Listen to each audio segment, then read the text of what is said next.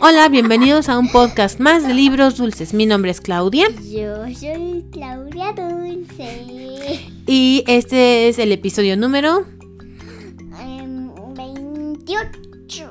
Y en esta ocasión les vamos a leer el cuento Juan y las habichuelas. No, frijoles mágicos. de Hans Christian Andersen. Que lo disfruten.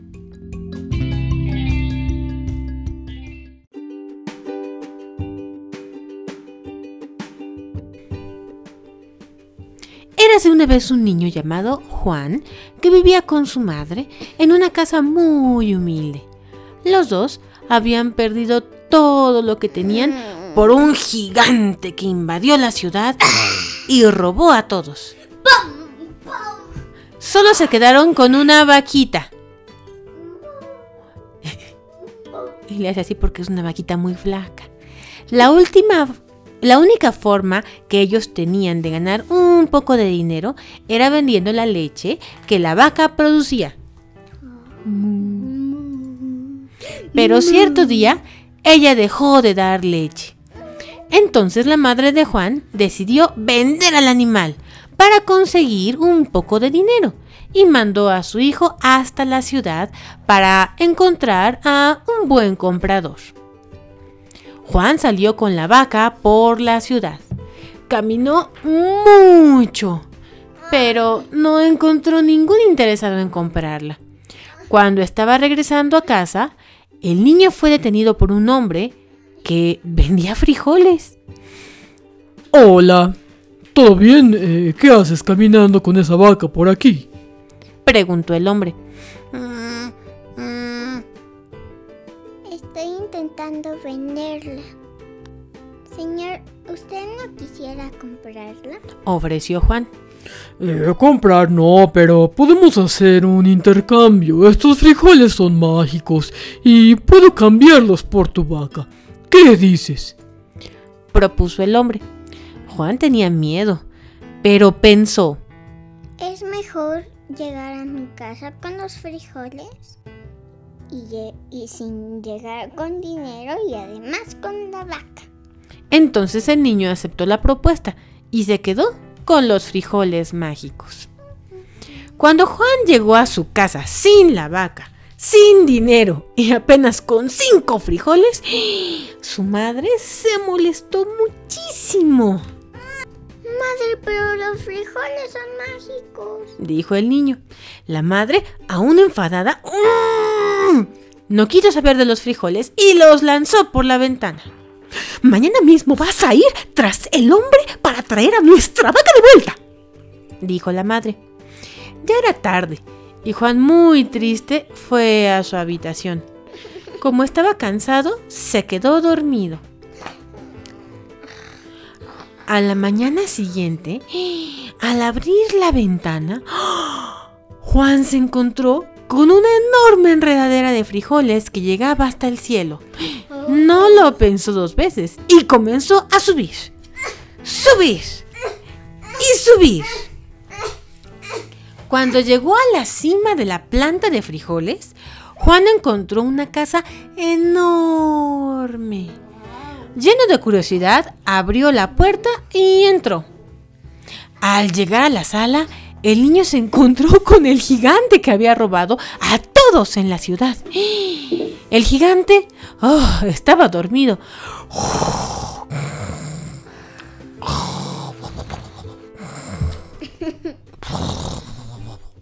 Y al lado de él había un saco lleno de monedas de oro. Entonces este ladrón se esconde aquí. Pues voy a llevar todo este oro de vuelta. dijo Juan en voz baja. El niño cogió el saco con las monedas y salió caminando de puntillas. Cuando ya estaba en la puerta de la casa, una de las monedas se cayó y el gigante se despertó. ¡Niño! ¿Qué estás haciendo? ¡Te voy a devorar! gritó el gigante. Juan salió corriendo lo más rápido que pudo y comenzó a bajar por la planta de frijol con la rapidez de una liebre. Pero el gigante fue detrás de él. ¡Tráeme el hacha, mamá! gritó Juan mientras bajaba. La madre al ver lo que estaba pasando corrió a traer lo que el hijo le pedía. Rápidamente, Juan terminó de bajar. Tomó el hacha y comenzó a cortar la planta de frijol. Con miedo de caer, el gigante subió corriendo de regreso a su casa. Después de aquel día, el gigante nunca más invadió la ciudad. Juan devolvió el oro a todos, recuperó el dinero de su familia y vivió feliz para siempre al lado de su madre.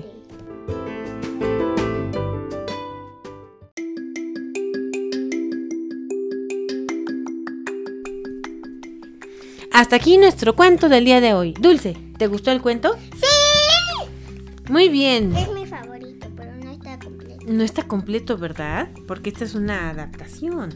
Eh, lo estamos tomando de una adaptación de los más bellos cuentos de editorial Lexus. Y sí, efectivamente le falta una parte. ¿Cuál es la parte que le falta, Dulce? La... Tú que te la sabes de memoria. Es que tiene, tiene otros accesorios como la arpa mágica, em, La gallina. la gallina de huevos de oro ¿Qué más? y ya. Y se encontraba con la esposa del gigante, ¿no? Ah, sí, sí. ¿Y cómo lo hacía el gigante? ¡Jo, jo, jo! ¡Huelo a carne de niño! Exacto. ¡Ja, je, ji, jo! No, es con fa, fe, Fe, fi, fo, fu. Huelo a carne de niño.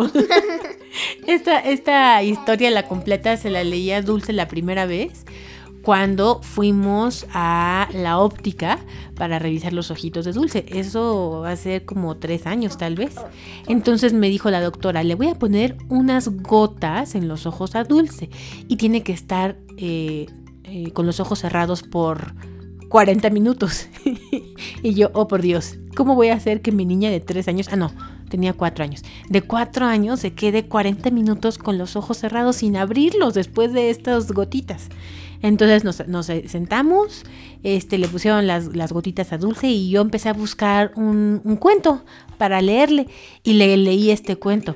Y hoy te quería buscar otra vez la liga en donde había encontrado el cuento y ya no la Ya me encontré. acuerdo, ya me acuerdo y, y, y no, y yo quería abrir las manos Y no se podían abrir los ojos. Pero lo mejor del cuento fue lo que Dulce se imaginó. Porque no podía abrir los ojos, no podía ver nada, no podía estar viendo a lo mejor las imágenes del celular. No, no, no. Todo lo tenía que imaginar en su cabeza. Y eso fue lo mejor de esa historia. Por eso le encanta. Porque puede recordar cómo es que pintó esa historia por primera vez hace unos cuantos años. Y bueno, eh, por eso quisimos compartir esta historia con ustedes para comentarles que la imaginación es poderosísima y es maravilloso eh, tener esta habilidad eh, de la imaginación bien desarrollada, sobre todo con nuestros niños, para que puedan llegar, llegar muy lejos. Pues bien, em, ¿quisiera decir alguna pregunta? Del... Adivina, adivina. Ah, una adivinanza. ¿Segura? A ver, A ¿cuál todos es? los, los niños del podcast. Muy bien, ¿cuál quieres decir? Y se los decimos hasta el próximo.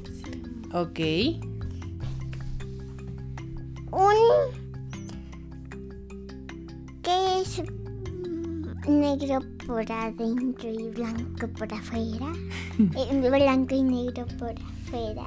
¿Qué será? A ver, esa no es una adivinanza que no estamos sacando de ningún libro, sino de la imaginación de Dulce. Entonces tienen que esforzarse mucho. Que es negro por adentro y negro y blanco por afuera. ¿Vale? Se lo decimos el próximo martes. Bueno, pues esto fue todo. Adiós. Adiós.